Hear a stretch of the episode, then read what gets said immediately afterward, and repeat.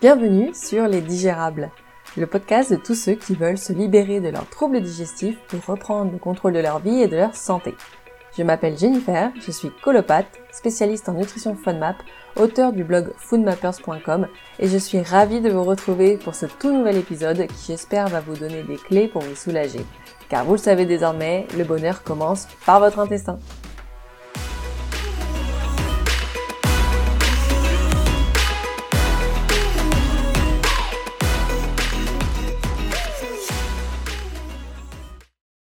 Aujourd'hui, nous allons parler de l'anxiété et de la dépression. Et si c'était dû à un intestin irritable Note importante avant de commencer ce podcast, je voulais vous préciser qu'il était conçu comme un outil d'information et de conseil uniquement. Il ne se substitue pas à un avis médical. Surtout si vous êtes préoccupé par votre santé mentale, parlez-en à votre médecin. Origine de l'anxiété et de la dépression. Et si c'était dû un intestin irritable? Nous pensons souvent qu'un trouble de santé mentale peut survenir à cause d'un stress intense prolongé, d'un choc psychologique, d'une disposition génétique ou encore d'une apparition soudaine sans raison apparente. Et si l'une des raisons se trouvait dans nos entrailles? Et si cette cause était liée au fonctionnement de notre intestin? Je vais vous expliquer à travers ce podcast que la relation entre santé mentale et syndrome de l'intestin irritable est loin d'être anodine. Elle peut peut-être même expliquer vos troubles anxieux, voire votre dépression. À l'appui des dernières études scientifiques, nous allons voir comment cela est possible et comment fonctionne notre deuxième cerveau.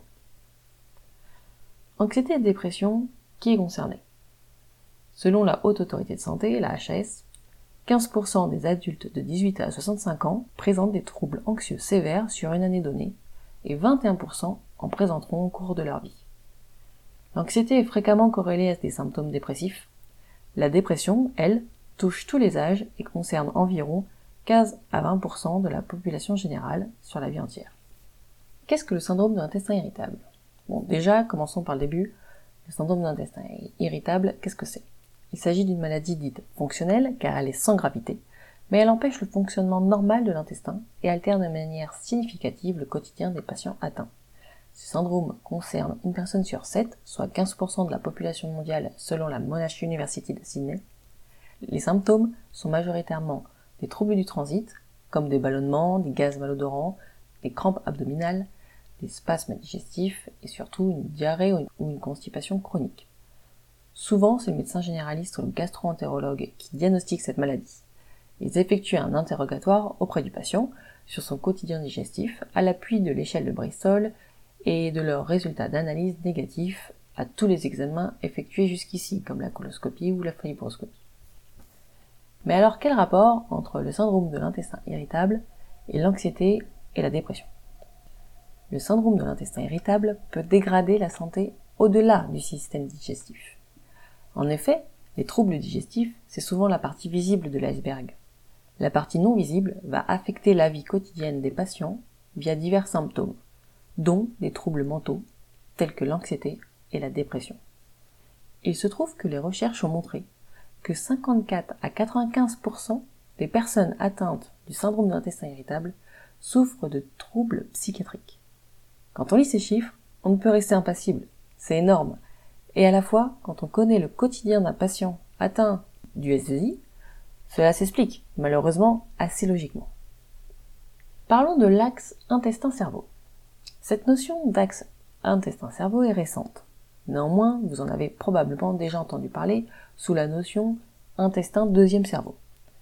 L'axe intestin-cerveau consiste en une communication bidirectionnelle entre l'intestin et le cerveau. Votre cerveau peut communiquer avec votre intestin et vice-versa.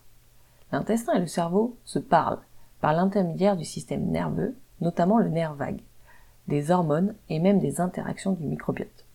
Ce qui signifie que votre humeur peut avoir un impact sur votre intestin et votre intestin peut avoir un impact sur votre fonction cérébrale. Alors comment cela fonctionne-t-il concrètement? Le cerveau envoie des signaux à l'estomac et à l'intestin pour contrôler la digestion. Pendant ce temps, l'intestin envoie également des messages en retour au cerveau, incluant des messages du système nerveux présent dans l'intestin. L'axe intestin-cerveau est l'intestin irritable. Les symptômes de l'intestin irritable surviennent lorsqu'il y a une mauvaise communication entre l'intestin et le cerveau. Lorsque, votre corps est stressé, il libère des hormones de stress dans le cadre de sa stratégie de lutte ou de fuite. Cette réaction est normale. Mais si vous souffrez de l'intestin irritable, votre cerveau peut avoir une réponse hyperactive à ces hormones. Le niveau d'hormones de stress chez une personne atteinte du syndrome de l'intestin irritable peut être plus élevé que chez une personne qui n'en souffre pas. Chez les personnes atteintes du syndrome de l'intestin irritable, le nerf vague et le système nerveux sympathique semblent réagir différemment par rapport aux personnes qui ne souffrent pas de l'intestin irritable, ce qui peut avoir un impact sur la motilité et la sensibilité de l'intestin. Il a d'ailleurs été démontré que le stress augmente la sensibilité et la motilité de l'intestin dans le cas d'un syndrome de l'intestin irritable. Voilà qui peut expliquer vos crises digestives pendant des moments de stress intense. Cela peut aussi expliquer que des traitements allopathiques ou un régime alimentaire adapté ne fonctionnent pas pour les personnes atteintes du syndrome de l'intestin irritable et sujettes à un stress intense et récurrent. On peut également expliquer que certaines personnes ayant des troubles digestifs et une anxiété, un stress intense et récurrent fassent des malaises vagos dus au fonctionnement du nerf vague et du lien entre l'intestin et le cerveau. Si je peux me permettre un conseil, il est très difficile d'être conscient de son propre état mental. Il est possible d'être habitué à, gérer un niveau de stress élevé au quotidien sans s'en inquiéter, sans même s'en rendre compte.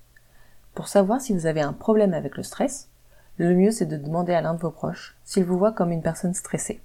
Cela peut vous aider à prendre conscience de votre niveau de stress de la manière la plus objective possible. Trouble anxieux et syndrome de l'intestin irritable. En ce qui concerne le trouble anxieux généralisé, il a été démontré que jusqu'à 32% des personnes atteintes du syndrome de l'intestin irritable en souffrent. Il n'est donc pas étonnant que des symptômes digestifs apparaissent lorsque vous souffrez d'anxiété. Le corps est bien fait. En effet, votre organisme possède un puissant mécanisme de survie intégré. Celui-ci est appelé réaction de lutte ou de fuite. Cette réaction face au danger Créez des interactions dans votre corps qui vous permettent de mieux le combattre ou de le fuir, dans l'optique de vous maintenir sain et sauf. C'est un processus extrêmement utile lorsque l'on est attaqué, mais très handicapant si vous souffrez de troubles anxieux au quotidien. Comme nous l'avons vu précédemment, la réaction du cerveau face à votre anxiété va prendre la route sur l'axe intestin-cerveau, et cela peut avoir un impact sur les intestins. Vous noterez ces expressions populaires qui mettent en étroite relation nos émotions et notre système digestif comme la peur au ventre, se chier dessus, avoir l'estomac noué, etc.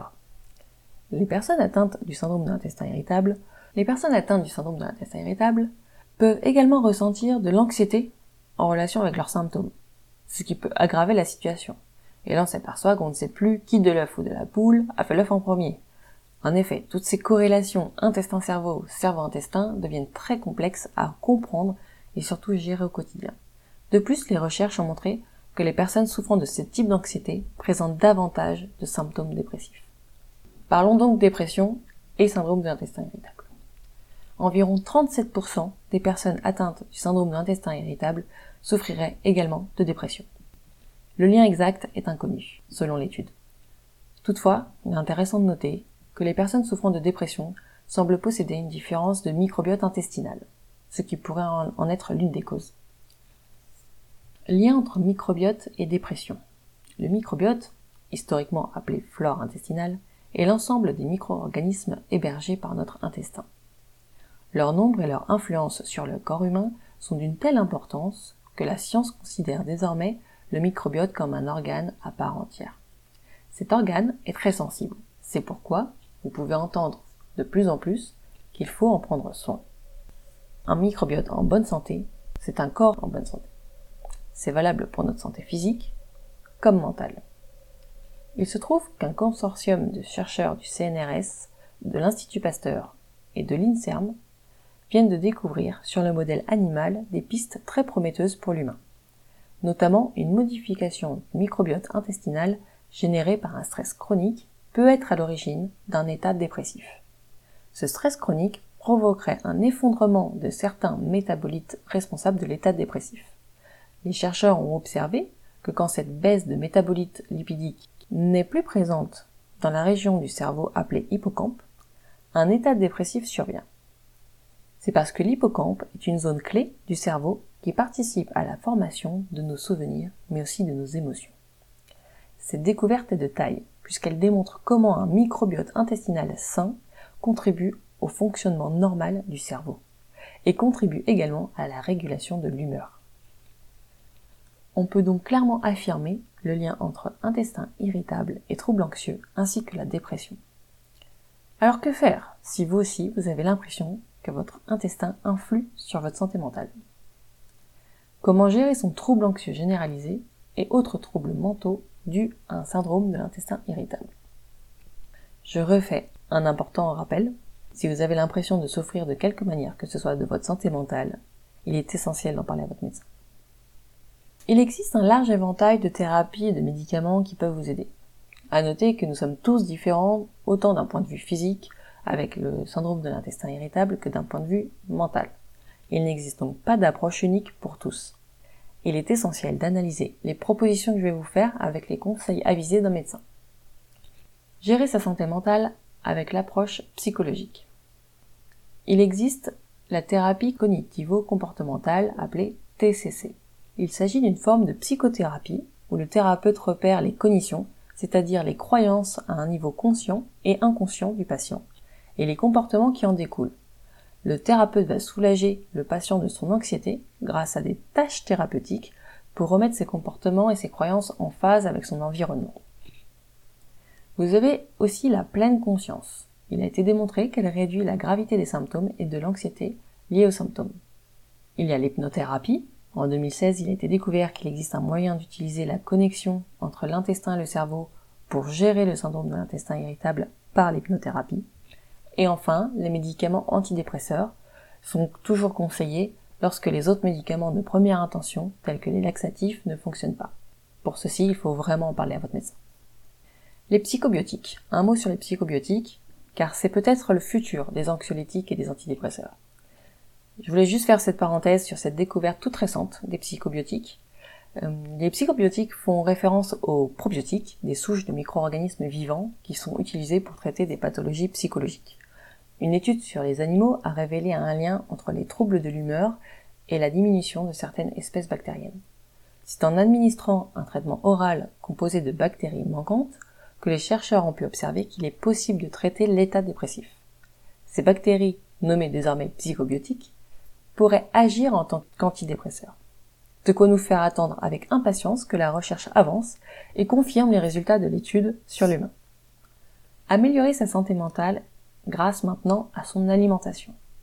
Et oui, il est important de noter qu'aujourd'hui, il n'existe pas de traitement pour gérer l'intestin irritable.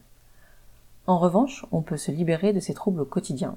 Ce que j'ai réussi à faire, moi par exemple, après plus de 20 ans d'errance médicale et de souffrance, et c'était grâce à l'alimentation. Tout d'abord, dépister ces intolérances alimentaires. Il y a un paramètre à prendre en compte lorsque l'on souffre de l'intestin irritable, c'est que cela peut cacher des intolérances alimentaires. Dans ce cas, c'est le protocole FODMAP qui est recommandé. Cette méthode s'apparente à un régime, à suivre pendant quelques semaines seulement pour dépister vos intolérances alimentaires. Cela paraît anodin, mais j'étais moi-même atteinte d'intolérance alimentaire sans le savoir. Je consommais au quotidien des aliments que mes intestins ne savaient pas gérer. J'ai passé 23 ans de ma vie en errance médicale et en déprime totale, jusqu'à ce qu'un gastro-entérologue me dise que mon problème est d'ordre alimentaire. Ce protocole FODMAP, que vous pouvez retrouver en ligne sur le blog foodmappers.com a littéralement changé ma vie. Je sais enfin quels aliments mon corps ne tolère pas et je les évite au maximum. J'ai ainsi réussi à me libérer de tous mes troubles digestifs et non digestifs. Donc ne négligez pas votre alimentation sur l'impact qu'elle peut avoir sur votre santé mentale. En conclusion, les troubles mentaux sont directement liés au syndrome de l'intestin irritable par l'intermédiaire de l'axe microbiote intestin-cerveau. Nous venons de voir les options qui s'offrent à vous pour gérer les troubles mentaux corrélés à un intestin irritable. Cependant, il reste essentiel d'en parler à votre médecin. J'espère que ce podcast sur la corrélation entre l'anxiété, la dépression et le syndrome de l'intestin irritable va vous donner des clés pour mieux comprendre le fonctionnement de votre corps et vous aider à aller mieux. Qu'en pensez-vous Vous sentez-vous concerné par des troubles digestifs ou un syndrome de l'intestin irritable suite à vos troubles anxieux généralisés ou votre dépression? Ou peut-être est-ce l'inverse? N'hésitez pas à partager votre histoire de manière anonyme en commentaire si vous pensez qu'elle peut aider les autres auditeurs. Je vous dis à très vite et n'oubliez pas, plus que jamais, le bonheur commence par votre intestin. Un grand merci pour votre écoute. Vous retrouverez cet épisode sur le blog foodmappers.com. Je vous mets le lien en description. Vous êtes libre de vous inscrire à la newsletter et je vous enverrai gratuitement la fiche des aliments autorisés et déconseillés dans le cadre du régime FODMAP. Je vous invite à vous abonner au podcast Les Digérables sur iTunes ou la plateforme de votre choix. N'hésitez pas à partager ce podcast avec votre entourage si vous pensez qu'il peut les aider, j'en serais ravie. Et si vous avez aimé cet épisode, je compte sur vous pour m'envoyer une pluie d'étoiles. Prenez soin de vous et à très vite